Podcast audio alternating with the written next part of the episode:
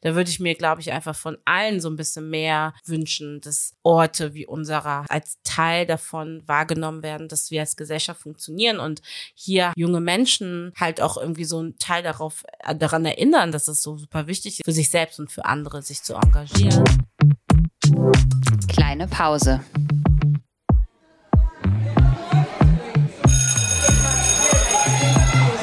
Begegnungen in der Teeküche.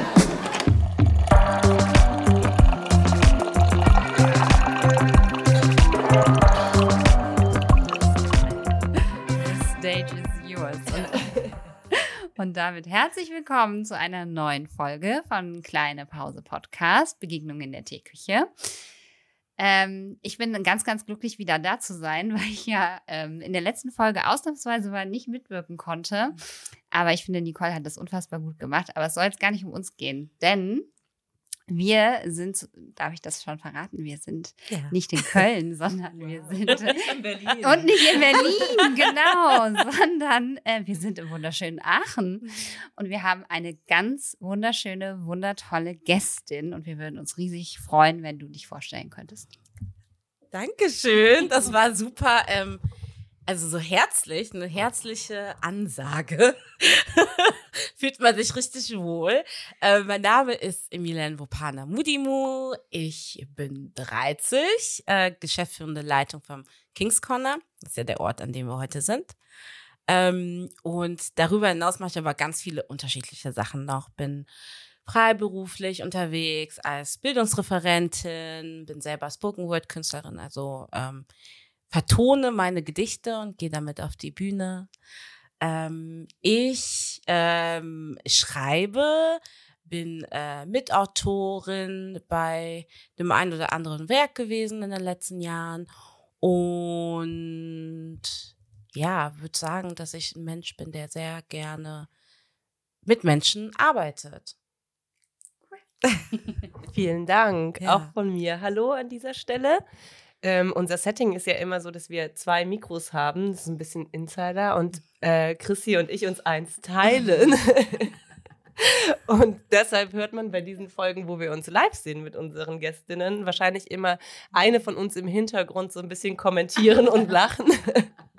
Aber es ist einfach total schön, wenn wir in so einem Live-Setting sind. Ja. Und ähm, ja, ich freue mich natürlich auch total, dass wir heute hier sein dürfen. Mhm. Ähm, wir haben gerade schon eine kleine Führung bekommen durch äh, diesen wunderbaren Ort und ich glaube, darüber werden wir auch noch eine ganze Menge erfahren, was hier so passiert, wie das Ganze entstanden ist, ähm, wie du zu dieser Arbeit gekommen bist. Aber unser Thema ist ja auch immer Schule und mhm. da gibt es, glaube ich, sehr, sehr viele Verbindungen. Mhm. Und wie alle unsere Gästinnen darfst du natürlich auch eine Anekdote oder Geschichte erzählen, mhm. die irgendwas mit Schule zu tun hat. Und wir freuen uns schon darauf, welche das sein wird, weil wir uns sicher sind, dass du da sehr viel im Petto hast. Ja, sehr viel. Und ich hatte gerade schon überlegt, was für eine Geschichte ich erzähle. Und mir ist tatsächlich eine nicht so schöne Geschichte eingefallen. Und zwar war das so, dass wir vor den Ferien mit einer Schule ähm, so ein größeres Musikvideoprojekt gemacht hat. Das heißt, ähm, die Schüler sind zu uns gekommen, wir haben mit denen Song hier aufgenommen bei uns im Tonstudio und dann äh, war die Idee, dass wir auch an die Schule gehen und dort ein Musikvideo war natürlich im Nachhinein, dachte ich mir auch so mit einer ganzen Stufe 10 ein Musikvideo zu drehen, ist auch ein bisschen sehr ähm, ehrgeizig, ambitioniert. das haben wir dann auch in der ähm, in der Umsetzung dann auch gemerkt. Ähm, aber das Problem waren einfach gar nicht die SchülerInnen, sondern die LehrerInnen, die ähm, dabei begleiten sollten und auch eigentlich konkrete Aufgaben hatten.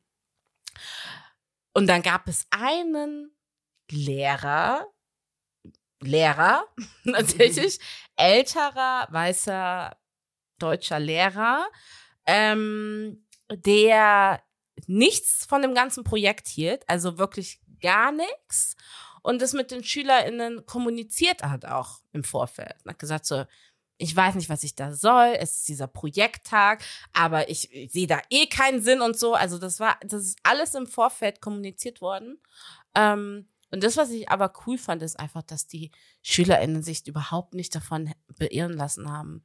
Und er hat halt wirklich so seine Show abgezogen, wirklich. Also der hat nichts abgesprochen. Der ist dann zwischenzeitlich, hat er sich irgendwo hingesetzt und hat sein Butterbrot gegessen. Er hat eigentlich alles gemacht, außer dieses Projekt zu unterstützen. Und das Ergebnis ist so geil geworden, muss ich jetzt mal wirklich sagen, äh, dass ich mir im Nachhinein auch gedacht habe, so, mh, mm, er hat es auf jeden Fall gesehen und er wird sich bestimmt geärgert haben, so, dass das ähm, trotzdem etwas geworden ist. Und für mich war das dann auch so ein Moment, wo ich gedacht habe, oh, mh, mm, Natürlich kann ich mich irgendwie ärgern, aber im Nachhinein freue ich mich einfach darüber, dass die SchülerInnen für sich selber einfach diese Erfahrung einfach so wahrgenommen haben und sich selbst das irgendwie auch zugestanden haben, so ein, so ein cooles Ding auf die Beine zu stellen. Und das ist irgendwie immer etwas, was, wo ich merke, einfach in unseren Projekten total wertvoll ist, dass sie sich selbst einfach nochmal erfahren, auch in so selber einen Song schreiben und irgendwie vor der Kamera stehen und in einem Alter, was ja eh auch einfach schwierig ist, auch manchmal für junge Leute so zu navigieren. Und dann dachte ich nur so, doch, für sie war es schön und dafür haben wir das auch dann gemacht.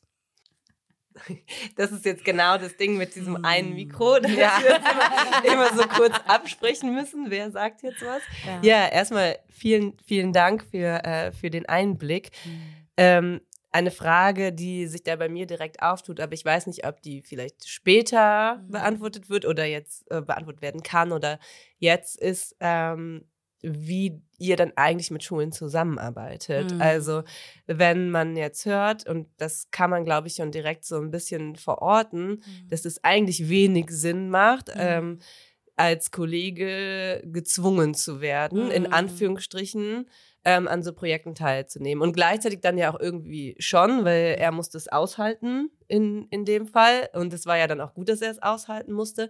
Aber die Frage, die aufkommt, ist ja dann trotzdem, wie ist diese Verbindung mhm. zustande gekommen mhm. und ähm, kommen die Schulen auf euch zu? Mhm. Geht ihr auf die Schulen zu oder so? Also ich glaube, das wäre ganz spannend, um das so ein bisschen auch ja. einordnen zu können. Ja, ja definitiv. Also mh, mm, mittlerweile ist es wirklich so, dass die Schulen auf uns zukommen. Mhm. Ähm, und wir auch super viele Anfragen bekommen, ähm, einfach auch, weil wir in unserer Arbeit hauptsächlich mit Hip-Hop arbeiten als Medium. Sprich, ähm, alles, was wir an Themen haben, wie zum Beispiel Rassismuskritik, diskriminierungssensible Bildung und so weiter und so fort, versuchen wir über dieses Medium zu vermitteln, weil es ja einfach eins ist, was jede Schülerin, jeden Schüler irgendwie ähm, begegnet oder auch einen guten Zugang zu hat.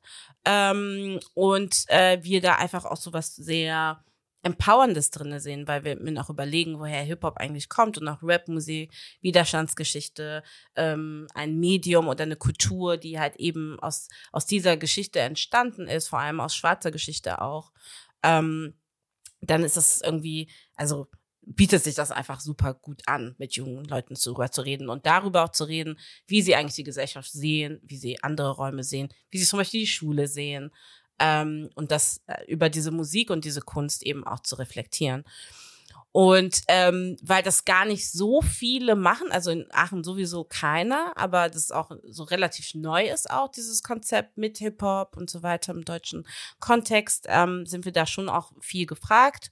Die Schulen kommen uns, uns zu es gibt zum Beispiel bei uns in Aachen Bildungszugabe. Ich weiß nicht, wie es in anderen Städten ist. Da können Schulen extra anfragen bei der Städteregion, weil sie Lust haben, ihren SchülerInnen außerschulische Projekte äh, zugänglich zu machen oder anzubieten, weil vielleicht auch gerade nach Corona ist ja super viel Bedarf, einfach nochmal andere Dinge auszuprobieren.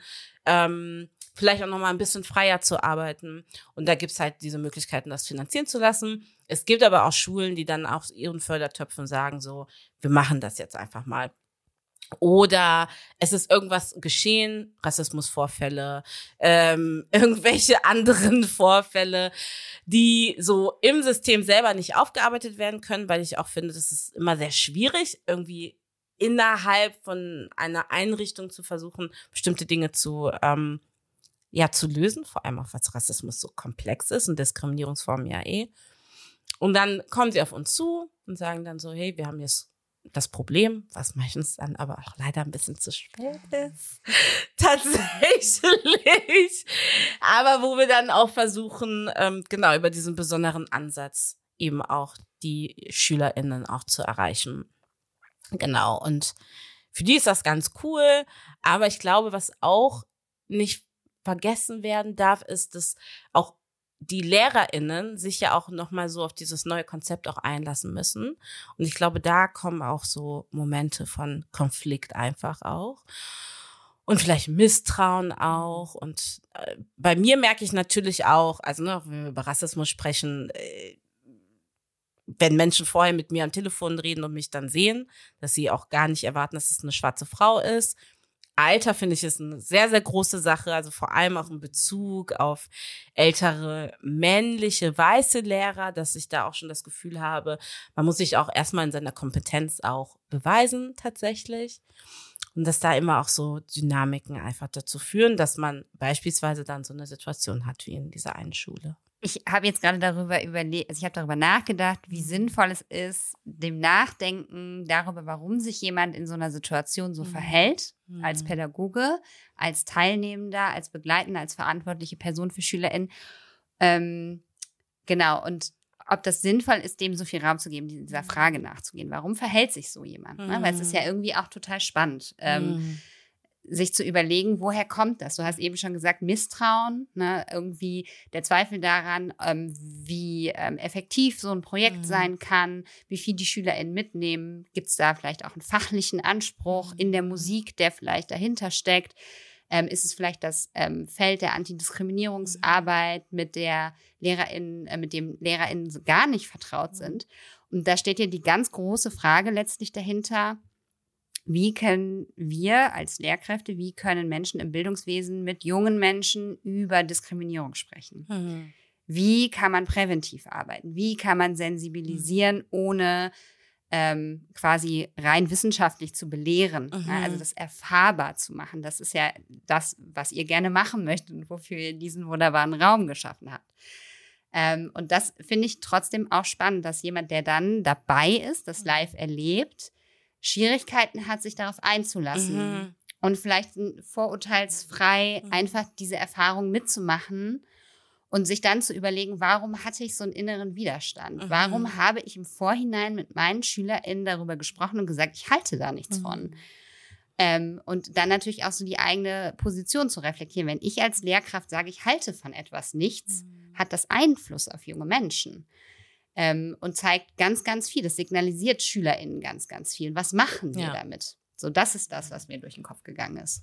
Ja, ja, ich würde vielleicht noch ganz kurz ergänzen wollen, weil ich gerade während du gesprochen hast, viel an unsere ähm, anderen Gespräche gedacht habe, unter anderem an das Gespräch mit Maurice, der auch ähm, Antirassismus-Workshops mhm. gibt und auch in Bezug auf Antisemitismus oder andere Diskriminierungsformen immer dieser Klassiker, ähm, dass sich Schulen an externe mhm. Stellen wenden, wenn was passiert ist. Also ich glaube, das haben wir schon sehr oft gehört und hören das auch immer, immer wieder und dass das auch irgendwie in dieses System rein muss, dass das verdreht ist, so dass also das war so der eine Punkt, dass ich ähm, sehr mich gerade daran zurückerinnert habe, was er auch so berichtet hat und das mhm. zweite ähm, war tatsächlich so ein, ein Zurückdenken an unsere ähm, allererste Folge, wo wir uns, äh, oder zweite, weiß ich nicht mehr genau, aber wo wir uns über die Lehrerinnenrolle an sich äh, mhm. Gedanken gemacht haben. Und ich glaube, das ist was, was da auch so wirklich super präsent ist. Ne? Dass es, ähm, glaube ich, äh, eine große Rolle spielt, wie man sich selber da überhaupt sieht. Und ähm, gleichzeitig zeigt sich darin ja auch wieder Rassismus. Also auch, auch der eigene Rassismus, die eigenen Vorurteile, die eigenen Stereotype ja. gegenüber der Hip-Hop-Kultur ja. und womit man die verbindet. Also ich glaube, das darf man auch nicht unterschlagen, dass mhm. das aus einer, aus einer bestimmten Positionierung mhm. heraus auch kein Riesen-Surprise ist, dass mhm. sich eine bestimmte Gruppe oder eine bestimmte Position, also eine Person, die auf eine bestimmte Art und Weise dann positioniert ist, sich auch dagegen sträubt. Und ja. das ist ja das, wo man echt sagen muss, puh, wie kriegt man das eigentlich? Also es ist jetzt nicht unsere Aufgabe in diesem Gespräch, aber ich würde das mhm. einfach nicht unter den Tisch fallen lassen. Ne? Das, das ist Mhm. nicht nur was mit ähm, einen, also es ist ja so ein vermeintlich akademischer. Anspruch. Das ist ja so ein vermeintlich, aber das hat ja nichts mit Bildung zu tun oder so. Ne? Also das, das schwingt da ja alles so mit. Das hat auch was, ein bisschen was Klassistisches. Ja, ne? total. So, also, Ja. und ich glaube, das ist auch einfach wichtig, das zu benennen, Ja. ohne dass wir uns jetzt die ganze Zeit über wie du schon richtig gesagt hast, ne, über diese Person irgendwie und versuch, äh, unterhalten müssen und ähm, das irgendwie versuchen aufzulösen. Aber das ist einfach so, ja, das, wo man auch hingucken muss, glaube ich, dann bei den eigenen äh, Kolleginnen und so. Und das ist dann eben auch nicht nur eure Aufgabe, Ja. eigentlich damit klarzukommen. Aber natürlich seid ihr wahrscheinlich öfter damit konfrontiert als ähm, wir im Alltag, ja. ähm, weil ihr das immer so ganz, also da einfach ein extremer Clash Ja. zustande kommt. Total. Also auch, ähm, was du auch gerade gesagt hast, ähm, wessen, wessen Verantwortung ist das eigentlich? Wessen Aufgabe ist das eigentlich? Und im Prinzip, ähm, auch jetzt an dem Beispiel, aber auch in einem anderen Kontext, wir werden ja einfach gebucht oder angefragt, weil ja etwas fehlt. Also Mhm. offensichtlich sind irgendwelchen Beteiligten in diesem System, in dieser Schule, ähm, aufgefallen, wir brauchen da irgendwas oder die SchülerInnen haben Bedarf konkret geäußert. Und es ist nicht so, dass wir dran irgendwie an die Tür geklopft haben und gesagt haben, so, hey, das ist unser Angebot. Was wir natürlich auch an der einen oder anderen Stelle machen. Aber da finde ich es einfach auch schwierig, selber das nicht auffangen zu können und dann aber auf der anderen Seite halt keine anderen Ansätze zuzulassen, die es ja einfach manchmal braucht für bestimmte ähm, Konflikte oder wenn Schulen sich auch gerade erst auf den Weg machen, diskriminierungssensibler zu, ähm, zu sein oder das Schulleben auch diskriminierungssensibler zu gestalten, dass es da einfach andere Strukturen braucht. Und dass es vielleicht nicht das ist, was man gewohnt ist oder was man irgendwie jahrzehntelang gewohnt war. Das kann sein. Mhm. Und Schülerinnenschaften sind ja auch einfach super divers. Also auch da ähm, habe ich auch gemerkt, also auch vor allem in diesem, in dem Kontext, da waren ja sehr viele SchülerInnen, die im Vorfeld hier waren und ein super Song. Also sie haben innerhalb von einem Nachmittag haben die sich freiwillig gemeldet nach der Schule, hier hinzukommen, diesen Song zu machen und haben den echt krass gemacht. Also es waren so Mädels da, die haben, ähm, also ich fand's heftig und das wurde auch vorher den, ähm, den LehrerInnen gezeigt auch. Also auch so diese Wertschätzung eigentlich dafür, für etwas, was ja schon da war und was auch für dieses Video genutzt werden kann.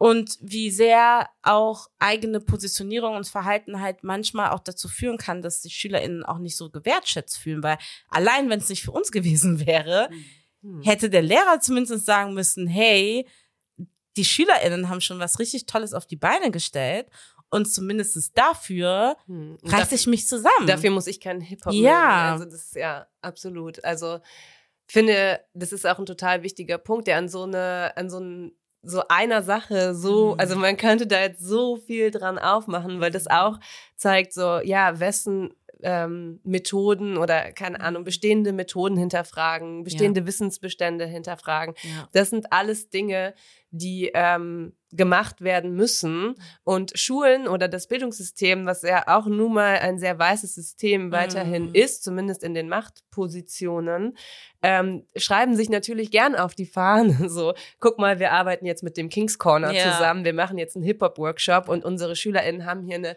super coole Graffiti-Wand an der, an der Schule ähm, irgendwie gesprayt. Wir sind total hip, wir sind total progressiv, wir sind Mhm. total vogue, äh, Mhm. um di- dieses Buzzword dann auch noch einzubringen. Und gleichzeitig geht es aber nicht in die Tiefe. Ja. Und ich glaube, das ist was, was wir jetzt ganz oft sehen, Ja. denn es heißt Veränderung und es heißt, dass wir auch wenn wir manchmal denken, also ich sage jetzt bewusst wir, weil das ist Mhm. auch das, was wir gelernt haben, ähm, Hip-Hop-Kultur hat nichts mit gymnasialer Bildung zu tun. Mhm. So, also das ist mit Mhm. Sicherheit auch was, was in einem selber irgendwie Mhm. drinsteckt durch den eigenen Werdegang. In der Mhm. Uni habe ich jetzt äh, in Literatur nicht viel über Hip-Hop gesprochen. Ja. So. Ähm, ich glaube, das ändert sich auch. Ja, ne? Es ist total. also, ne, da, da tut Ja. sich was, aber dennoch sind ja viele Ja. LehrerInnen, die jetzt unterrichten, ähm, vor ein paar Jahren an die Uni gegangen. Und da die Flexibilität zu haben im Denken und zu sagen, okay, ich muss mich darauf einlassen, wenn ich echte Veränderung will, Mhm. das bedarf ja einer tieferen Mhm. Auseinandersetzung mit all diesen Ismen und Mhm. all diesen Themen. Und ich glaube daran, also das ist ein, einfach so ein gutes Beispiel, wo man halt erkennt, wieso es nicht reicht, äh, Mhm. Schule ohne Rassismus, Ja. um da jetzt auch nochmal kurz zu bächen. sein. Also, ne, Aber das gut, haben wir schon oft sagst. drüber gesprochen. Ja, Ja, ne? ja, also, ja. so, das Ja. reicht einfach nicht. Und es reicht auch nicht zu sagen, wir machen irgendwie eine Aktion, kein anderes. Ja. Es muss natürlich überall rein. Und das bedeutet es auch für jeden Kollegen und es bedeutet letztlich natürlich Systemumstoßen, oder keine Ahnung. So Ja. waren wir schon oft irgendwie, aber ja, Ja. man erkennt es halt daran sehr, sehr gut. Ja. Vor allem auch einfach, weil die SchülerInnen das merken. Also jetzt in den letzten Workshops, wir hatten ja jetzt in den letzten zwei Wochen, puh, ich glaube sechs, sieben Workshops und da war es überall Thema und das wurde von, also immer von den SchülerInnen angesprochen auch.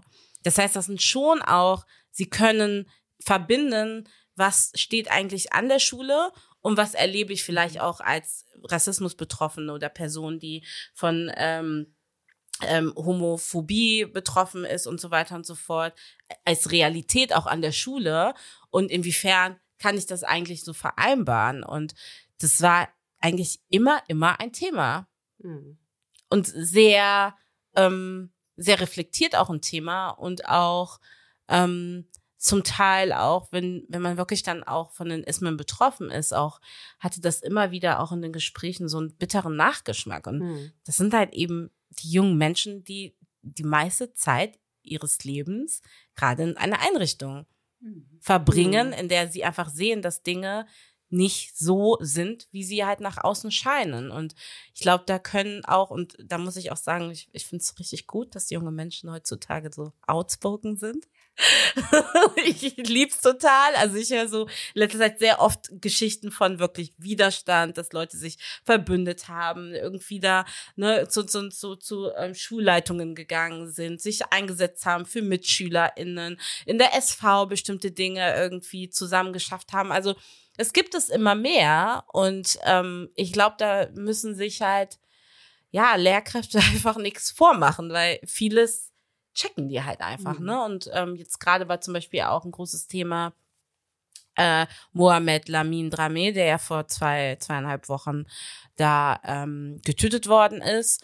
Und das sind auch alles Dinge, die bekommen die ja mit. Und das ist eine Person, beispielsweise jetzt mit der Klasse, die wir arbeiten, ist eine gleichaltrige Person gewesen. Und natürlich ähm, beschäftigt das auch die SchülerInnen. Und es muss einfach Raum geben, darüber zu reden.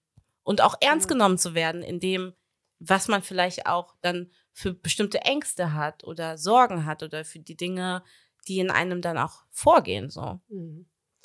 Ich würde auch noch ergänzen, aus ähm, vielleicht so einer pro professionellen Mhm. Perspektive auf das, also auf diesen Raum Schule, dass es so wichtig ist, das zu professionalisieren und wirklich ernst zu nehmen, weil ich glaube, wenn wir das als Lehrkräfte nicht machen Mhm. oder als System nicht machen, dann laufen wir auch Gefahr, dass die SchülerInnen das in der Tiefe nicht verstehen werden.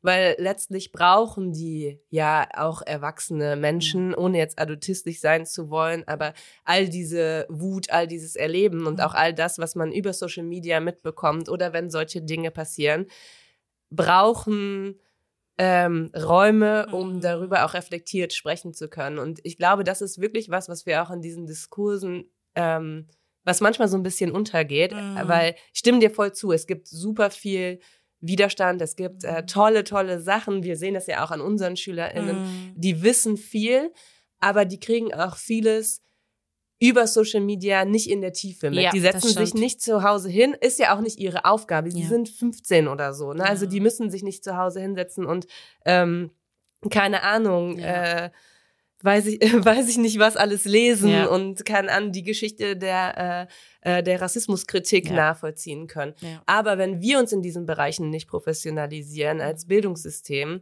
dann haben wir, und ich überspitze das jetzt, irgendwann Mhm. sehr viele, sehr wütende Mhm. Jugendliche. Und das ist erstmal gar nicht schlecht. Also ich will Wut jetzt gar nicht, ne, nur so in so eine, so eine ähm, negative Ecke drängen. Aber sehr laute, wütende Jugendliche und eine sehr laute, wütende Bege Be Be Bewegung löst automatisch Gegenbewegungen Ja, aus. das und das darf man, glaube ich, nicht vergessen Ja. in diesen Bereichen, dass es auch eine Verantwortung Ja. ist, die sich, ähm, also derer sich das Bildungssystem einfach mal bewusst werden muss. Und das ist was, was, was mich wiederum wirklich wütend macht, dass das nicht, nicht anerkannt wird, was da gesellschaftlich passiert. Und ich will jetzt gar nicht von Spaltung oder so reden, ne? sondern wir brauchen auch wirklich ein tiefergehendes Wissen. Und Mhm. wenn wir das in den Schulen nicht haben, dann geben wir das nicht den SchülerInnen weiter. Mhm. Und dann fällt das alles auf euch zurück, was ja auch nicht sein kann. Und das, glaube ich, das, was wir jetzt sehen, ist ein Symptom davon. Ja. Ne? Also das, ist, das, was wir sehen, ist, ähm, Schulen wissen nicht mehr, was sie machen sollen. Es passiert Rassismus, ja, machen wir einen Hip-Hop-Workshop. Ja, und das, genau. also so, und ja. das ist halt nicht die Lösung Ja, ja. Für, für diese Probleme. Ja. Und das ist was, ja, das macht einem Bauchschmerzen, so ein bisschen das auch zu beobachten. Total. Also das Thema Nachhaltigkeit ist auf jeden Fall ein großes, großes, großes Anliegen, ähm, wo ich auch, wie du es richtig gesagt hast, auch aus der Beobachtung sagen muss, ähm, dass Lehrkräfte oder auch so SchulsozialarbeiterInnen zum Beispiel sehr unterschiedlich auch mit umgehen. Ähm, wir haben auch richtig, richtig gute Beispiele Klar, mit Menschen, ja. mit denen wir arbeiten, wo wir dann auch merken, ach, die sind dahinter, die nehmen das dann ernst, die äh, führen Nachbespräche zu den Workshops, dann wird dann nochmal überlegt, was kann man eigentlich noch als Nachfolgeprojekt machen, was kann man vielleicht auch langfristig in der Schule als Projekt etablieren. Also diese Gedanken gibt es auch, aber es gibt auch äh, natürlich das komplette Gegenteil. Einfach, wo Dinge sich verlaufen, ähm, weil jetzt eigentlich so auf der Checkliste einmal abgehakt wird und dann gesagt wird, ja, wir haben eigentlich was getan. Nochmal, um über diesen Ort, an dem wir jetzt hier Mhm. zusammen äh, sitzen, ähm, zu sprechen. Aus der Perspektive oder für die SchülerInnen, die zu euch in die Workshops Mhm. kommen, ähm, was würdest du aus deiner Warte sagen? Was ist ähm, das Tolle? Was ist das, was eure Arbeit so sehr von dem unterscheidet, was Mhm. wir in Schule machen? Mm, Ich würde sagen, erstmal, ähm, es ist relativ frei. Also nicht nur wir in, in der Gestaltung unseres Workshops sind frei, sondern der Raum ist auch sehr frei. Sie können sich aussuchen, wo sie hinwollen, mit wem sie irgendwo sitzen können. Wir haben zum Beispiel draußen auch, wir sitzen dann ganz viel draußen im Sommer. Also einfach nur diese Möglichkeit, überall sein zu können an diesem Raum. Was ich auch immer interessant finde, ist dann, dass sie am Anfang ja auch immer dann fragen, können wir uns hinsetzen? Wo dürfen wir hin? Was dann für mich dann immer so total selbstverständlich ist, sich hier zu bewegen, aber offensichtlich nicht immer selbstverständlich ist, auch im Schulalltag. Das so aufzubrechen, ähm, dann äh, arbeiten wir natürlich sehr viel mit Sprache und sehr viel damit, ähm, dass wir auch nachfragen, ähm, wie geht es euch eigentlich? Was ist eure Meinung? Was sind eure Perspektiven? Auch etwas, was wir immer wieder zurückgespiegelt bekommen, dass das nicht ausreichend in Schulen ähm, vorhanden ist. Also einfach dieser Raum, in dem wirklich Meinungen ähm, gewertschätzt werden, gehört werden, ähm, wo Meinungen auch nicht ähm, verurteilt werden, je nachdem, um was es auch geht. Ähm, das ist auf jeden Fall was Spezielles. Dann natürlich, dass wir hier ein Tonstudio haben. Das finden alle super toll. Auch diese Erfahrung davon, so sich selbst auch zu hören. Ähm, das machen ja wenig Menschen tatsächlich und junge Menschen noch weniger, habe ich das Gefühl. Ähm, und das ist halt irgendwie auch was so sehr ungefiltertes, weil ich auch gemerkt habe, vor allem mit Social Media, die sind ja total dran gewöhnt, sich auf eine bestimmte Art und Weise darzustellen und sollen sie auch und können, sollen sie auch können, aber auch so dieses, so eigene Stimme hören und hat ja auch so einen Moment von was Verletzlichem. Und dann aber auch wieder so was Empowerndes, irgendwie so das so wahrzunehmen und dann vielleicht auch zu wahrzunehmen. Ich habe mich vielleicht erstmal gar nicht getraut, irgendwas aufzunehmen oder reinzusprechen und dann höre ich das Ergebnis und das ist so ein cooler Rap-Text, wo ich so ein paar Lines geschrieben habe und es macht auch total viel aus. Ähm, was wir auch merken, ist dann oft, dass SchülerInnen, die dann auch eher so leiser sind im Schulalltag, dann vielleicht auch einfach sehen, ach, hier ist so ein Raum, wo ich dann vielleicht doch nochmal auch meiner Klasse irgendwie so zeigen kann, was, was ich sonst irgendwie drauf habe, wenn ich in dem System Schule gerade gar nicht so viele Möglichkeiten habe oder auch so sehr schon ähm, mit Vorteilen zu tun habe, auch, ne, auch was Lehrkräfte eigentlich betrifft, ähm, dass ich hier einfach nochmal anders sein kann, so. Ähm, und das ist, glaube ich, auch sehr, sehr wertvoll. Und ähm, ich glaube, dass es auch noch sehr wichtig ist, dass wir einfach so diese Hip-Hop-Kultur total leben. Also wir sind so in allem, in einem Team, aber auch, aber auch Sebastian und ich vor allem auch sehr, sehr so drinne einfach und ähm, uns ist einfach auch wichtig, ähm, unser, unser Wissen auch über Hip-Hop-Kultur weiterzugeben und auch das da weiterzugeben, ähm, vielleicht auch das, was oft an an oder anderen Stelle halt stigmatisiert ist, mhm. dass es doch sowas sehr, sehr Wertvolles ist und dass Hip-Hop-Kultur auch sehr mh, mm, verbindet sein kann, auch mhm. nochmal Community schaffen kann, mhm. ähm, dass ähm, Hip-Hop auch ähm, für jeden einfach zugänglich ist, egal woher man eigentlich kommt und was für eine Geschichte man hat und dass das oft dann einfach nicht wichtig oder relevant ist. Ähm, und das ist, glaube ich, etwas, was die SchülerInnen auf jeden Fall einfach spüren, wenn sie an dem Ort sind.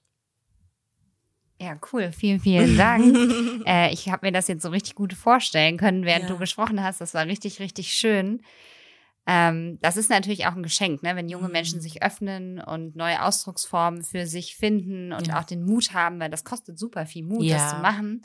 Das finde ich super toll, gerade auch wenn in Texten äh, bestimmte Emotionen, Erlebnisse, mhm. Erfahrungen auch verarbeitet werden. Das ist nicht einfach. Mhm. Und auf der anderen Seite ist natürlich die Musik, glaube ich, etwas, wo das vielleicht dann auch leichter wird, als mhm. es irgendwie in einem Gespräch ja. oder in einem Essay, den man schreibt, ein Aufsatz in der Schule ganz klassisch irgendwie darzulegen, wie es einem gerade geht. Mhm.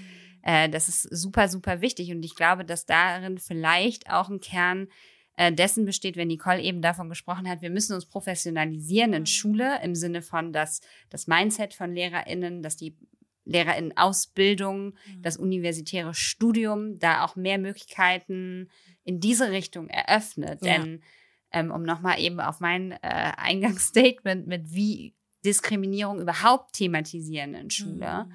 Und damit meine ich nicht nur das reine Aufklären darüber, mhm. sondern da gehört das äh, Empowern irgendwie mit dazu, natürlich. Jetzt sind wir, ich jetzt für unseren Fall, wir beide sind zwei weiße CIS-LehrerInnen, da ist auch immer die mhm. Frage, wie gut können wir eigentlich mhm. empowern? Mhm. Ähm, aber ich glaube, wenn man zumindest einen anderen, ein anderes Repertoire hätte als mhm. Lehrkraft, wenn man mehr Mut hätte, auch Dinge zuzulassen, ja. dass es dann ähm, für die SchülerInnen auch einfacher wäre, authentisch über die eigenen Erfahrungen zu sprechen. Und ähm, wir, man muss als Lehrkraft auch nicht auf alles eine Antwort haben oder eine mhm. Lösung präsentieren, ja. sondern manchmal reicht es ja einfach schon zu zeigen, ich habe ich erkenne das an, mhm. ich respektiere das, was du mir sagst, ich mhm. bestreite das nicht, mhm. auch wenn es nicht meine Erfahrungswelt ist, äh, sondern ich, äh, ne, ich versuche dir den Raum zu geben, das zu durchleben und mhm. ähm, da auch durchzugehen. Und das ist irgendwie das, was, was wir zum Beispiel machen können. Ne? Und das kann ich mir halt vorstellen, dass ihr einfach eine super große Vorbildfunktion habt mit diesen Projekten, die ihr macht. Das ist total großartig. Total und vor allem auch, ähm, was Repräsentation auch bedeutet. Ne? Also vor allem auch einfach, allein wenn wir schwarze SchülerInnen einfach hier haben, auch zu wissen, hier ist ein Ort, der von einer schwarzen Person geleitet wird. Etwas, was sie vielleicht, je nachdem, aus welchem Kontext sie kommen, ähm, was ihre Lebensrealität ist, halt einfach vielleicht nicht haben oder nicht wahrnehmen können. Ähm, das hat total was, was, was sehr Starkes auch, ne? Und ähm, für viele ähm, ist es dann halt auch so eher außergewöhnlich, weil wie viele schwarze LehrerInnen gibt es an Schulen? Also eine Schule, an denen ich jetzt war, konnte ich die an den Händen abzählen, wenn überhaupt.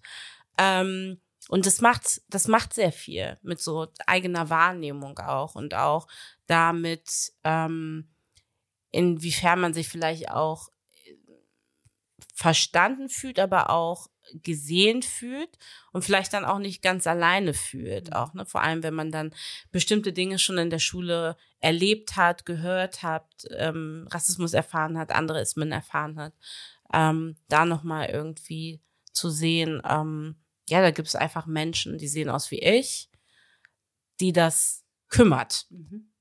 was mit mir passiert.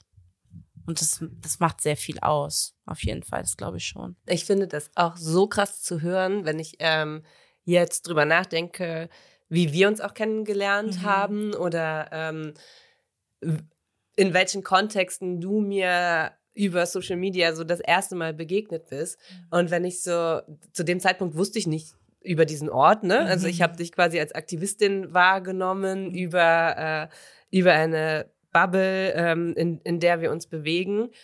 Und denke, während du sprichst, so, wie krass, dass das so dein Daily Life ist. Also das erstmal so, also obwohl ich das jetzt mittlerweile ja auch schon irgendwie verstanden habe, ist es einfach so, äh, im Gespräch denke ich so, wow, ey, das ist einfach so ein Riesenort und es ist so ein äh, tagtägliches Arbeiten.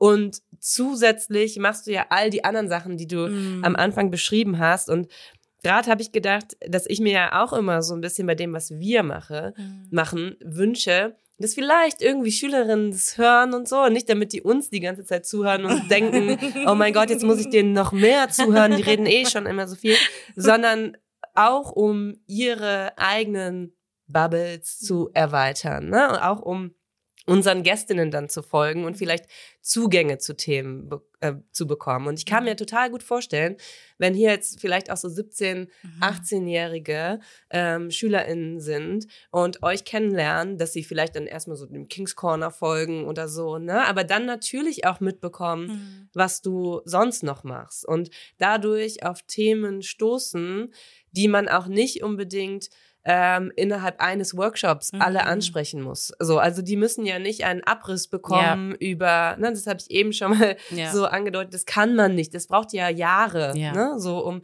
sich da wirklich irgendwie zu informieren. Und ähm, darin liegt natürlich auch eine Chance, weil sie Mhm. da auch durch ihre Begegnungen hier auch schon eine Sicherheit haben, dass das nicht irgendwer ist, dem sie dann Mhm. folgen. Ne? Das, Mhm. darin liegt natürlich auch wieder eine krasse Verantwortung, wo ich wieder denke, wow, das ist einfach so komplex, weil du weißt ja, Ja. dass die dir dann auch folgen Ja, und du wirst ja. sie dann, also ich sage das jetzt mal so so böse formuliert, ne, aber man wird sie dann ja auch nicht los. Genauso wie wir wissen, dass uns SchülerInnen folgen und das macht ja auch was mit einem, selbst wenn man Mhm. sagt, ja, das ist irgendwie ähm, nicht mit, direkt mit der Schule verbunden und nicht mit Mhm. meinem Leistungskurs Pädagogik verbunden oder so, Mhm. aber trotzdem ist es ja irgendwo immer im Hinterkopf da, Mhm. dass man diese Verantwortung auch irgendwie mitträgt. Ja. Ne? So, und das stelle ich mir bei dir dann noch mal viel krasser vor und äh, denken wir so, ja, dann bist du in Berlin und dann schreibst du ein Buch mit und dann, keine Ahnung, lesen die das vielleicht und sehen das und das ist ja total verrückt, ne? dass die, dass die das dann vielleicht zum ersten Mal auch so checken, Mhm. wow, was Leute irgendwie machen, wie man sich einsetzen kann, wie man vielleicht auch eigene Energie und Mhm. Erfahrungen und was weiß ich was in, ähm, in eine bestimmte Richtung auch fokussieren kann. Ja, das ist auch. Ich find's total verrückt. Also sowieso ähm, in Aachen ist das ja auch nochmal extremer, weil Aachen ist total klein.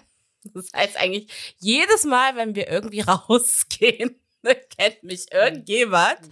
Ähm, und natürlich auch von den SchülerInnen. Ne? Also einige Ja. sind dann auch nach der Schule, ähm, machen die noch eine Ausbildung in Aachen oder so. Ne? Also irgendwie begegnet man sich immer wieder und Besonders schön finde ich es aber auch, wenn SchülerInnen auch irgendwie entscheiden zu sagen, die machen dann auch selber was Soziales oder gehen dann selber an Schulen. Das haben wir auch schon miterlebt einfach, ne, wo ich einfach denke, mh, klar, ähm, das hat viel Verantwortung, aber ich glaube auch, dass wir ein Stück weit dazu oder unseren Teil dazu beitragen können, ähm, dass Menschen sich nochmal in ihren Möglichkeiten anders wahrnehmen, wie sie es vielleicht nicht getan hätten, wenn die Begegnungen hier nicht gewesen wären. Und das nicht unbedingt nur die Begegnung mit mir, sondern auch mit dem restlichen Team auch.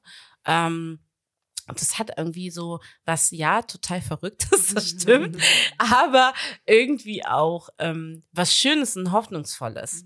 Also, das sind auch immer so die Momente, wo ich denke, mh, irgendwie macht das schon Sinn, was ich hier mache, weil manchmal kommt man ja so an so Momente, in denen man einfach denkt so, ja, okay, das ist mein Job, ich mache irgendwie mein Geld damit, alles gut, aber ähm, dann passieren ja auch so gesellschaftliche Dinge oh, die dann an auch so ein bisschen runterziehen und wo man einfach irgendwie an Dinge zweifelt, an der Gesellschaft äh, zweifelt, also ne, all diese Dinge passieren und dann hat man trotzdem diese Momente, die dann auch sehr viel in einem an Hoffnung einfach ähm, ja wieder erwecken und es äh, gibt mir auch total viel. Also ich liebe die Arbeit und ich merke einfach selber, ich bin da, ich gehe da selbst einfach mega auf, so. Und das ist, glaube ich, auch wichtig, dass man nicht vergisst, dass man selbst auch diese Arbeit aus einem bestimmten Grund macht und dass man sich selbst und seiner Seele und seinen Kopf und alles, was dazugehört, irgendwie auch so nährt, irgendwie, indem man auch daran glaubt hm. und irgendwie da dran bleibt und und das erdet auch voll. Ich finde, Arbeit mit jungen El Menschen erdet total. Ja. Letztens irgendwie mit mhm. einer Person gesprochen, meinte dann so, oh, ich habe dich bei Instagram gesehen und du hast ja fast 20.000 Follower und das muss ja total, und das ist ja äh, so total besonders. Und ich bin immer, ja, aber wenn man mit jungen Menschen arbeitet, dann ist man wo ganz anders dran. Mhm. Also für mich ist dann Instagram immer eine Welt und das ist auch okay und ich versuche auch gerade so meine Zeit auch besser zu managen, mhm. um da nicht so viel rein zu investieren. Aber man ist auch schnell wieder einfach in der Realität, weil viele Menschen oder auch viele junge Menschen, die zu uns kommen, auch zum Beispiel auch in, in offenen Angeboten und anderen Projekten, die haben einfach andere Probleme im Leben. Mhm. Die haben keine mhm. 20.000 äh, Follower fast, die, die da bespielen müssen, sondern da geht es auch um essentielle Dinge. Da geht es um Themen von, von Flucht und Aufenthalt. Da geht es um Dinge, ähm, wenn, wenn, wenn Menschen auch ähm, mit Armut irgendwie ähm, konfrontiert sind und all diese Themen. Also es ist was ganz anderes als irgendwie dieses Drumherum. Und dafür bin ich ehrlicherweise auch dankbar, dass mich das immer wieder so so ein bisschen erdet tatsächlich. Vielleicht ist es ja auch das, was ähm, auch deine Position in mhm. diesen Diskursen und in der Bubble auch mhm. teilweise so besonders macht. Ich musste mhm. gerade bei dem, was du gesagt hast, so, die haben auch ganz andere Probleme und einen ganz anderen Fokus vielleicht auch. Und es müssen ja auch nicht nur ähm, jetzt Probleme, die immer mit Diskriminierung ja, zusammenhängen sein, ne? sind ja. ja auch einfach Jugendliche. Ja, so, ne? Also da, da gibt's einfach andere ja. Themen und wir denken ja. immer, wir würden das verstehen und wir wären ja auch mal Jugendliche gewesen und ähm, wir kennen das und mhm. natürlich verschiebt sich das ja total. Die Welten kennen wir nicht mehr auf die gleiche Art und Weise. Aber ich musste gerade extrem ähm, an äh, ich hoffe, ich weiß nicht, wie die Autorin richtig heißt. Äh, ich werde es in die Shownotes packen, aber hier Against White Feminism, das Buch, Raffia. Mhm, mhm.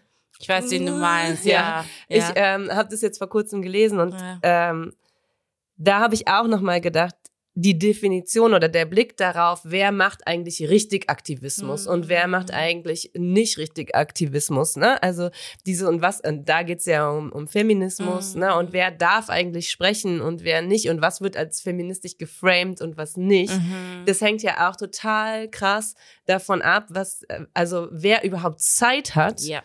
zu sprechen ja. und wer überhaupt Ressourcen ja. und die Privilegien hat, zu, zu sprechen und zu sagen, dass ähm, Frauen, die vielleicht nicht das äh, feministischste Leben mm. führen, aber tagtäglich überleben mm. und sich irgendwie im Kleinen ihre Kämpfe kämpfen mm. und ähm, da vielleicht ganz andere Maßstäbe gesetzt ja. werden müssten. Aus so einer privilegierten Perspektive zu sagen, ja, das ist aber kein Feminismus, weil mhm ne, das hat mich gerade einfach sehr daran mhm. erinnert, zu sagen, ja, was ist eigentlich ähm, das, was letztlich auch im alltäglichen Leben, und ich würde nicht sagen, dass der das Privilegierte deshalb nur schlecht ist. Also es muss auf allen Ebenen, muss ja irgendwie gesprochen werden, aber bitte reflektiert und bitte mit dem Wissen darum, ne, dass auch diese, diese Daily Business und die alltägliche Arbeit und ganz andere Lebenssituationen ja. genauso Widerstand sein können und genauso auch emanzipatorisch sein können, ja. obwohl man immer unter Emanzipation direkt so alles versteht. Mhm. Also es muss immer direkt so das volle Paket sein. Ja. Und vielleicht ist also genau das, ne, was du gesagt hast, so das ähm, erdet einen immer wieder, mhm. Ähm, es holt einen auch immer wieder so auf den Boden der Tatsachen zurück. Ich musste sehr daran denken, welche Kämpfe manchmal online geführt werden. Ja. Und wenn ich mir vorstelle, ja, du sitzt dann hier und du liest das und denkst, scheiße, ey, ich habe überhaupt keine Zeit, ähm, da jetzt irgendwas zu, zu sagen, aber eigentlich müsste man, aber ich habe jetzt hier gerade 30 SchülerInnen Ja. sitzen. Also da, das muss man sich mal klar machen. Und Ja. Ich glaube, das wäre einfach für viele auch ganz gut, wenn man sich klar macht, dass zum Beispiel du und äh, es gibt ja viele andere auch, ähm, so krasse Arbeit tagtäglich Mhm. leisten. Ne? Und ja. Ja, Das und auch für sich selber abwägen, ne? Also Ja. was ist gerade der Bereich, wo ich einfach Ressourcen reinstecken äh, kann. Und ich glaube auch, also ne, ich finde auch Online-Aktivismus ist super wichtig. Es macht ja auch nochmal eine andere Zugänglichkeit, auch für Menschen vielleicht, auch was Thema Mobilität betrifft und so, ne? Also all diese Dinge Mhm. auf jeden Fall.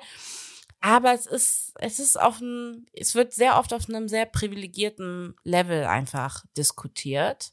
Ähm, und ja, ich habe oft das Gefühl, die Menschen, die am betroffensten sind, die erreichen wir damit auch nicht. Hm. Und deshalb auch die Frage, wen wollen wir erreichen, wen wollen wir nicht erreichen. Hm. Geht es vielleicht an der einen oder anderen Stelle um eher um Profilierung oder ne, ist gerade einfach auch äh, die Möglichkeit zu ergreifen, bestimmte themen irgendwie auch ähm, für die eig- eigene Sichtbarkeit zu nutzen, was ja auch in Ordnung ist, aber auch da wieder das Thema Nachhaltigkeit, ähm, Zugänglichkeit, ähm, barrierearmes Sprechen, Teilhaben und so weiter und so fort. Das ist schwierig und das ist komplex. Aber ich merke einfach für mich gerade auch, weil wir, wenn wir so viel zu tun haben hier, dass ich mich da in, in der Tiefe gar nicht so mit beschäftigen möchte gerade, sondern einfach auch schauen möchte, ähm, wie kann ich einfach die Arbeit gerade hier nachhaltig ähm, nutzen oder auch gestalten ähm, und vielleicht dadurch auch bewirken, dass junge Menschen dann einfach in anderen Stellen, vielleicht auch auf Social Media dann Dinge weitertragen oder für ihre MitschülerInnen Menschen in ihrem Alter nochmal anders zugänglich machen. So. Hm. Und vielleicht auch einfach im Kleinen reagieren, wenn Ja. was gesagt wird Ja. oder sowas. Ne? Also so, was als Basics erscheint, aber letztlich ja das ist, was wir wirklich brauchen. Mhm. Und ähm, ja, da absolut. Also ich bin da so total bei dir und ich glaube, ähm, das ist auch was, was wir uns auch immer wieder fragen. Ne? Also, oder was, was ich mich auch frage. Ähm, wir reden permanent über Schule, Schule, Schule und wir versuchen zum Beispiel auch immer ähm, mit ehemaligen SchülerInnen mal eine Folge zu machen, aber kriegen das nicht so richtig koordiniert und mit unseren SchülerInnen dürfen wir nicht sprechen, weil wir sie noch unterrichten Ja, und so. ja. Aber letztlich geht es um die und das hat natürlich auch was, wo man immer wieder selbst reflektieren kann. Ist es Mhm. nicht auch wieder irgendwie auch adultistisch, ne? Mhm. Die ganze Zeit drüber zu sprechen, aber ähm, irgendwie äh, dann nicht miteinander im Gespräch zu sein, was ja jetzt nicht heißt, dass wir das im Alltag nicht machen, aber das sind eben genau die Themen, ne? die Mhm. einfach wichtig sind, auch immer wieder in der eigenen Arbeit mitzudenken, Ja. die außerhalb jetzt des eigentlichen Jobs liegt, die vielleicht Engagement ist oder wie auch immer man das äh, dann definieren oder Aktivismus oder was Ja. auch immer definieren möchte, auf jeden Fall. Definitiv, das stimmt. Ja, das ist äh, wunderbar, dass ihr da jetzt, das hättet ihr sehen müssen, so euch äh, einfach komplett einig seid und ich habe natürlich auch genickt. Ähm, aber ich finde das auch nochmal total spannend, mit jemandem zu sprechen, die ja tatsächlich beides macht, ne? Mhm. Und die in beiden Welten zu Hause ist. Ähm, das ist ja auch quasi so unser Daily Business, dass wir hauptsächlich einfach LehrerInnen tatsächlich sind mit voller Stelle an einer Schule und unsere SchülerInnen haben und da unsere Projekte machen und so weiter und so weiter. Und ich glaube, das eine würde ohne das andere gar nicht existieren. Und das ist einfach genau der Punkt. Noch nicht mal nur als Initialzündung, dass Ja. man vielleicht irgendwie gesagt hat, okay, weil man in einem sozialen System arbeitet, weil man sich einen sozialen Beruf ausgesucht hat, stößt man ganz automatisch eben Mhm. auf all diese Felder und möchte die verstehen und muss sich da erstmal selber einlesen, weiterbilden und ähm, Wissen aneignen, sondern es ist ja eigentlich in dem Sein mit den SchülerInnen in der Schule, setzen ja überhaupt erstmal Reflexionsprozesse Mhm. dann wiederum ein über das, was man gehört hat, was man gelesen hat, über ähm, in Diskussionen, die in Social Media aufploppen. Ähm, und es sind ja die jungen Menschen, die auch Stellung dazu beziehen. Ja. Und es, das ist einfach auch, glaube ich, das, was super, super wichtig ist, dass diese Diskurse nicht entkoppelt sein können, eigentlich ja. sogar. Ähm, also natürlich kann man in der Theorie über viele Sachen sprechen und das ist auch vollkommen in Ordnung. Aber ich glaube, wenn es dann darum geht, Handlungsfelder zu eröffnen, mhm ähm, irgendwie eine, eine, für die Profession sich zu überlegen, okay, wie, wie kann man das etablieren? Wie kann man das, wie kann man Weiterbildungen für Lehrkräfte initiieren? Dann geht das eigentlich nur, wenn man sich selber immer wieder fragt, was hat das eigentlich mit meinem Alltag zu tun? Ja. Was hat das mit den Kindern zu tun, mit denen ja. ich arbeite? Und das, das finde ich einfach total wichtig, auch neben der eigentlich ja sehr komfortablen Situation, dass man immer wieder auch geerdet mhm. wird. Und man macht auch Fehler und man wird auch kritisiert. Und ähm, das gehört irgendwie auch mit dazu. Und ja. das finde ich auch gerade als erwachsene Person immer wieder total wertvoll, dass mhm. ich kritisiert werde mhm. und dass Dinge, die ich sage, in Frage gestellt werden. Mhm. Und ähm, das ist total, also ich empfinde das auch, wenn das vielleicht manchmal gar nicht einfach ist. Das will ich gar nicht sagen, dass ich jedes Mal mich freue, wenn ich kritisiert werde. Mit Sicherheit ist das nicht so. Aber wenn ich dann da rausgehe aus dieser Phase, diesem Prozess, in diesem Gespräch, dann denke ich mir so, ja, natürlich war das wichtig, dass ich an der Stelle kritisiert worden bin. Mhm. So. Ja, und ich finde auch, was du auch gesagt hast, ähm, dass junge Menschen einfach schon so, so viel machen und so viel sagen und ähm, schon total ähm, auch sehr klar sind, auch in ihren, in ihren Positionierungen, in den Dingen, an die sie glauben. Also es ist, es ist ja nicht so, dass wir ähm, ihnen alles erst irgendwie vordenken müssen und äh, dann hinlegen oder irgendwie vorbereiten müssen, sondern sie haben selber schon super, super viel Potenzial einfach. Ne? Und ich glaube, das vergessen wir einfach auch manchmal. Und wie viel mh, Potenzial auch dadurch verloren geht, dass wir eben nicht Räume schaffen oder nicht genügend Sch äh, Räume schaffen, in denen sie ja wirklich auch in ihrer Meinung gesehen werden und sich äußern können und all das auch wahrnehmen können. Ähm, und wie sehr wir uns eigentlich immer irgendwie darüber freuen, auch als Gesellschaft Menschen zu haben, die eigenständig denken und sich ne, irgendwie äußern und Positionen und sich engagieren und auf der anderen Seite halt das nicht zur Verfügung stellen. Und trotzdem kriegen sie es hin, aber es ist ein Teil unserer Verantwortung, einfach zu sagen, so, wir müssen das machen.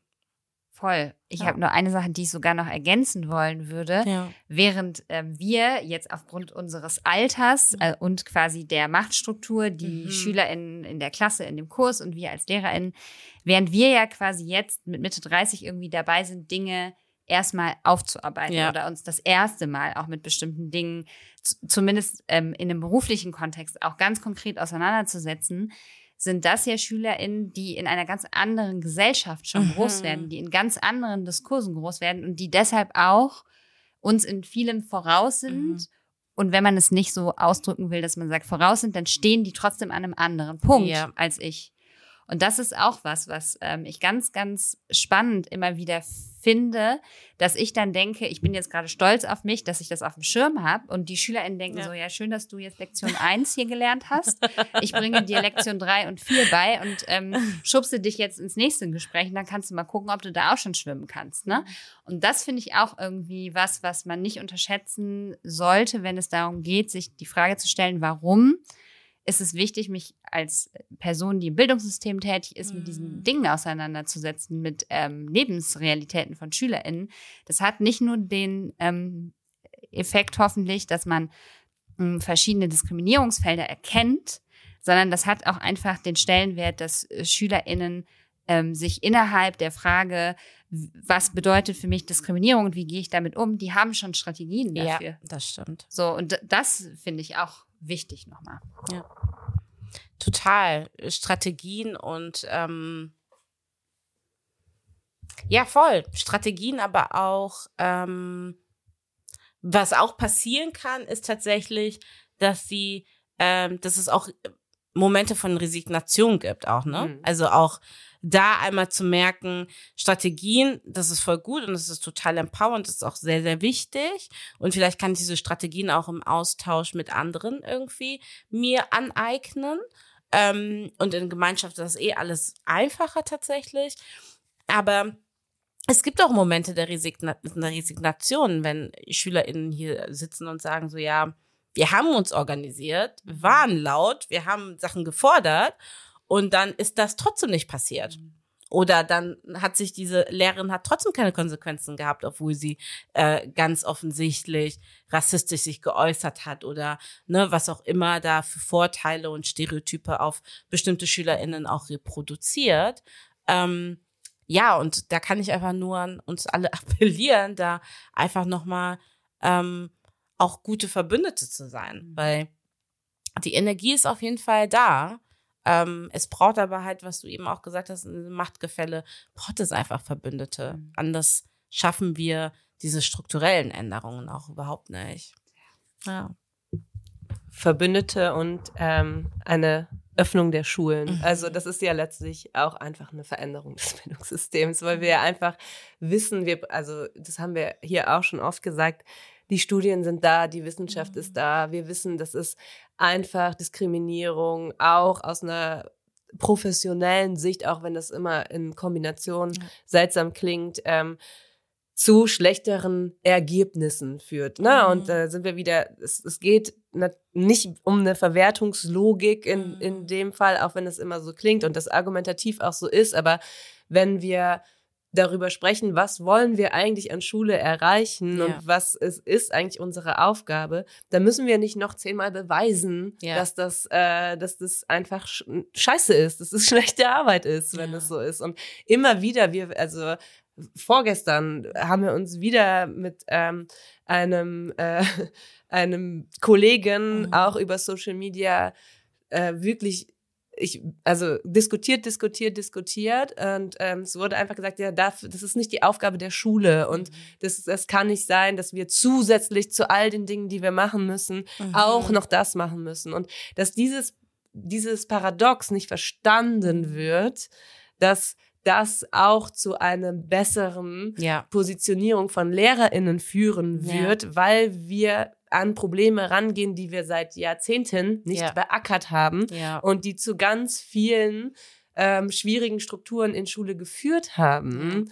Das, also ich verzweifle immer wieder, dass es wirklich auf so höheren Ebenen Mhm. Nicht verstanden wird und dann natürlich auch bei Kolleginnen nicht verstanden wird und man letztlich in äh, also Argumentationen reinkommt, wo man denkt, oh mein Gott, was für äh, Bereiche werden hier gerade bedient, wenn wir Mhm. so argumentieren. Also wenn, wenn gesagt wird, ja, wir machen eh schon viel zu viel und deshalb können wir uns damit nicht auseinandersetzen, bla bla bla, dann, dann haben wir einfach ein Problem Ja. in, in diesem System. Und das muss endlich mal ankommen. Und Mhm. da bin ich auch voll bei dir, da verstehe ich auch total, dass es Resignation Mhm. gibt, Mhm. weil ich glaube, dass diese Ergebnisse und auch diese, ich nenne es mal Entschlüsselungslogik, Mhm. dieser äh, Probleme, die ist doch schon längst da. Ich bin ja jetzt nicht irgendwie äh, logischerweise nicht die erste Person, die das sagt oder Ja. so. Also da gibt es doch Forschung zu. Da sind doch, also wir haben das ja auch gelernt und Leute sind laut und sagen das immer wieder, immer wieder, immer wieder und dann Mhm. werden Leute eingeladen, sagen's Mhm. und was ist die Konsequenz?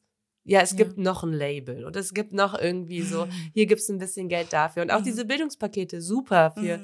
Digitalität, super, alles ganz toll, aber immer nur on top, Ja. so auf dieses marode System, was Ja. das angeht, ist es echt schwierig. Also das ist Mhm. wirklich was, wo man sagen muss, da, ähm, ja, ohne euch, also ohne, ohne ähm, externe PartnerInnen, würde es Mhm. im Moment nicht gehen. Mhm. Und was sagt es über unsere Schul Schullandschaft aus? Ne? Ja. Also es wäre ja schön, wenn ihr eure Arbeit nicht zu diesen Themen machen müsstet, sondern Ja. wenn ihr einfach nur Kunst machen könntet Ja. mit SchülerInnen, wenn ihr einfach nur eine gute Zeit hättet und einen Raum wärt, wo Leute hinkommen, um Community zu leben oder was auch immer. Und Ja. Das ist ja was, was man bei all diesen Dingen nicht vergessen darf. Ja. Ne? Also es ist ja kein, es ist ja nicht gut, dass ihr Ja. das machen müsst. Ja, auch wenn ihr es definitiv. sehr gut macht. Ja, ja, das ist es nicht. Und vor allem auch, ähm, ja, das ist, es kommt halt immer der Faktor dazu, dass es einfach dann auch immer zu spät ist. Also, ne, selbst wenn wir diese Arbeit machen würden und es wäre halt in allen Fällen Prävention und wir müssten jetzt nicht irgendwie noch die, ja, die, die krassesten Grenzverletzungen und so weiter und so fort mit auffangen, dann wäre es auch noch mal was anderes. Aber wir sind weit weg davon, auf jeden Fall. Und es braucht noch ein bisschen was, aber ähm, ich sehe trotzdem, trotz allem, ähm, dass es Veränderung gibt, dass es langsame Veränderung gibt, aber dass die schon auch, ja, dass, dass die Schulen und Bildungseinrichtungen irgendwie auf den Weg machen und hoffe dann immer, dass das etwas ist, was kontinuierlich einfach weiterläuft mhm. und wo man vielleicht in fünf oder zehn Jahren, 15 Jahren einfach nochmal ganz andere, nicht Ergebnisse sieht, sondern einfach andere Strukturen. Mhm. Und wo man ja auch weiß, dass man Gleichzeitigkeiten auch aushalten muss, mhm. dass vielleicht Qualität auch erstmal wieder schlechter wird, weil es mehr Leute, also ne, der Schritt, es zu tun, ist sehr gut. Mhm. Ähm, aber es sorgt vielleicht auch oft dafür, dass diese Oberflächlichkeit reinkommt mhm. und dass das gar nicht aufgeholt werden kann. Und gleichzeitig ähm, gehen ja auch die qualitativ sehr guten Dinge auch weiter. Ja. Und dass sich das gegenseitig dann auch ein bisschen ähm, befruchtet quasi. Ja. Und ähm, man dann einfach damit leben muss, okay, es ist besser, wenn sich alle Schulen auf den Weg machen, mhm. also auch mit einem Fragezeichen versehen mhm. irgendwo, aber vielleicht ist es auch ganz gut, dass es so ist oder es ist notwendig mhm. und gleichzeitig müssen wir und das haben wir eben auch schon mal so ein bisschen besprochen, darauf achten, dass die Qualität nicht zu sehr abflacht. Ja. Also bis zu einem gewissen Punkt kann man es ja. wahrscheinlich irgendwie vertreten ähm, damit überhaupt was passiert. Und an anderen Punkten muss man darauf achten, dass es in die Tiefe geht, weil ja. sonst drehen wir uns irgendwie im Kreis. Ja, so, ja, das stimmt. Und das wollen wir ja auch nicht ewig. Ja, also ich, ja. Zumindest, ich, ich glaube, zumindest nicht. Wahrscheinlich werden wir da nicht rauskommen, aber zumindest kann man es ja mal so. Bitte achtet darauf, genau. wenn ihr in irgendwelchen Bildungsministerien sitzt, dass ihr euch die richtigen Expertinnen ja. dazu holt ja. und nicht nur ein Buch gelesen habt ja, und genau. denkt, ihr müsst jetzt kurz äh, Reform machen. Ja. Ja, das stimmt. Vielleicht wäre es, bevor wir zu der Hausaufgabe kommen, mhm. ähm, noch ganz cool, wenn du so ein bisschen den Zuhörenden sagen mhm. könntest, wie sie euch denn hier auch unterstützen können oder mhm. ähm, was für euch irgendwie cool ist, was du mhm. dir vielleicht auch von so sowohl von der Zivilgesellschaft, aber vielleicht auch mhm. von der Stadt Aachen, wer weiß, wer zuhört, mhm. von den Bezirksregierungen, I don't know what, mhm. ähm, was du, was ihr euch wünscht und was man, was man für euch tun kann. Also vielleicht gibt's da ja so ein paar Sachen und ja, wer weiß, Wer es hört. Ja, gibt immer viel. Ja. das ist immer alles sehr viel. Ähm, genau, aber ähm, konkret, also ne, um so Strukturen zu halten, Geld ist immer eine Frage. Also immer irgendwie ähm, etwas, womit wir uns auseinandersetzen müssen. Wir sind ja ähm, strukturgefördert, das heißt so unsere Stellen und der Betrieb, das ist auf jeden Fall safe, aber sind auch nur zwei feste Stellen für alles. Ähm, und alles andere versuchen wir über Projektgelder auch zu stemmen, also auch die freiberuflichen MitarbeiterInnen. Und das ist auch gut und ich bin auch froh, dass wir jetzt in dieser Positionierung sind, weil vor drei, vier Jahren sah es komplett anders aus. Ähm, aber Geld ist immer eine große Sache. Also wir freuen uns immer über Spenden, Menschen, äh, die da vielleicht, ähm, ja, ähm, das irgendwie wichtig finden, toll finden, dass sie da irgendwie auch über Spenden ähm, das äh, zeigen. ähm, und äh, sind natürlich einfach auch ein sehr, sehr offener Raum und auch offener Ort. Das heißt, Menschen können auch immer wieder reinkommen. Ähm, vielleicht auch, wenn sie jetzt beim Hören irgendwie eine Idee haben, vielleicht auch hier aus der Gegend kommen und Bock haben, vielleicht irgendwas zu realisieren. Dafür sind wir auch immer total offen für neue Projektideen und da nochmal zu schauen, wie kann man es einfach realisieren. Also vor allem auch, wenn es junge Menschen sind, die dann mit so einem konkreten Bedarf kommen, dass wir da auch nochmal zusammensitzen und überlegen, wie kann man das eigentlich ähm, umsetzen tatsächlich.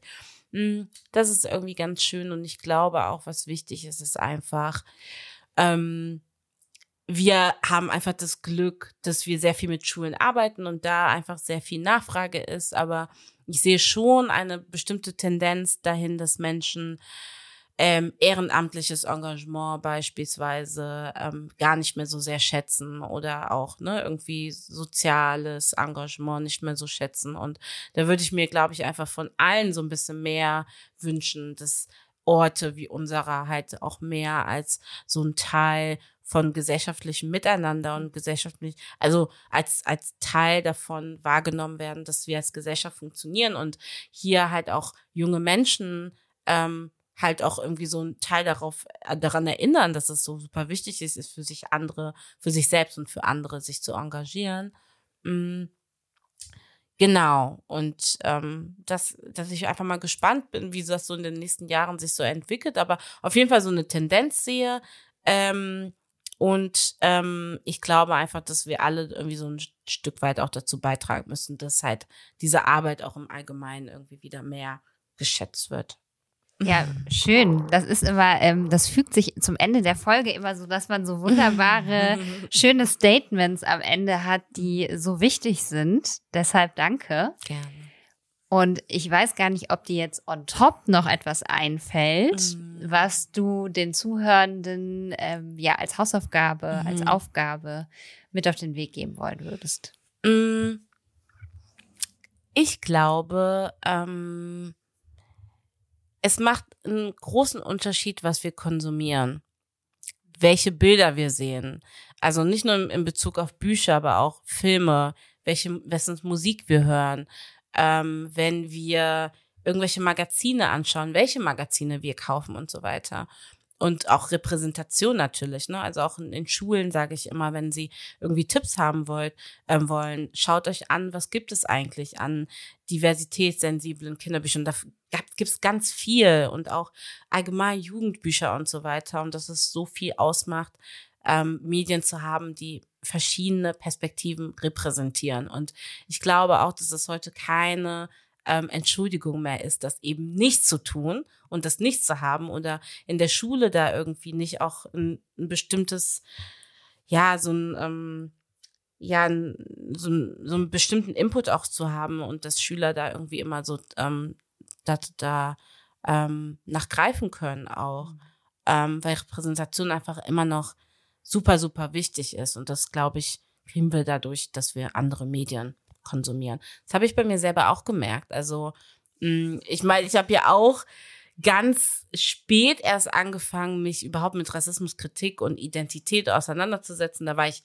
Anfang 20 und ähm, da habe ich nicht dieselben Dinge gesehen und gehört, die ich jetzt mache. Und weil ich es aber jetzt weiß, weiß ich auf jeden Fall, es macht einen Unterschied, wenn wir in unseren Positionen auch einfach dafür sorgen, dass junge Menschen auch so einen Zugang dazu haben oder ihnen zumindest einen Schubser geben in die Mhm. Richtung und ob sie dann bestimmte Dinge sich anschauen wollen oder hören wollen, immer noch ihnen überlassen, aber dass man das immer irgendwie mit auf dem Bildschirm hat. Grüße gehen raus an äh, Oyinda Mula Alashi, Mm. die ähm, uns die Hausaufgabe gestellt hat, das äh, für die Schulbibliothek Mm. ähm, in Angriff zu nehmen. Und die Ansätze waren da, aber wir haben es bisher auch noch nicht gemacht. Vielleicht Mhm. auch um ein bisschen Transparenz an dieser Stelle. Auch wir kriegen das nicht immer die ganze Ja. Zeit alles hin. Ähm, ja, da ein, äh, mal durchzugehen und Mhm. mal zu gucken, wessen, wer wird hier eigentlich repräsentiert Ja. und was steht hier alles und ähm, wie prominent ist das Ja. auch positioniert neben all den Klassikern Ja. und äh, und so weiter. Deshalb musste ich gerade an sie denken und ihr Ja. kennt euch ja auch. Ja, genau. Schöne Grüße. ja, genau. Ja, vielen, vielen Dank. Es war richtig, richtig schön und ich liebe Gerne. das, wenn man auch live spricht. Das hat immer so eine ganz andere Dynamik. Ja. Ähm, wer weiß, vielleicht gibt es irgendwann eine zweite Folge, Ja. wenn, wir, wenn wir dich nochmal besuchen. Würde mich freuen. Wir packen alles in die Show Notes, wie immer.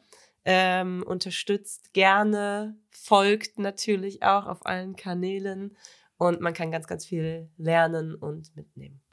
Danke, dass du da warst. Danke euch. Und vielen Dank fürs Zuhören. Bis zum nächsten Mal.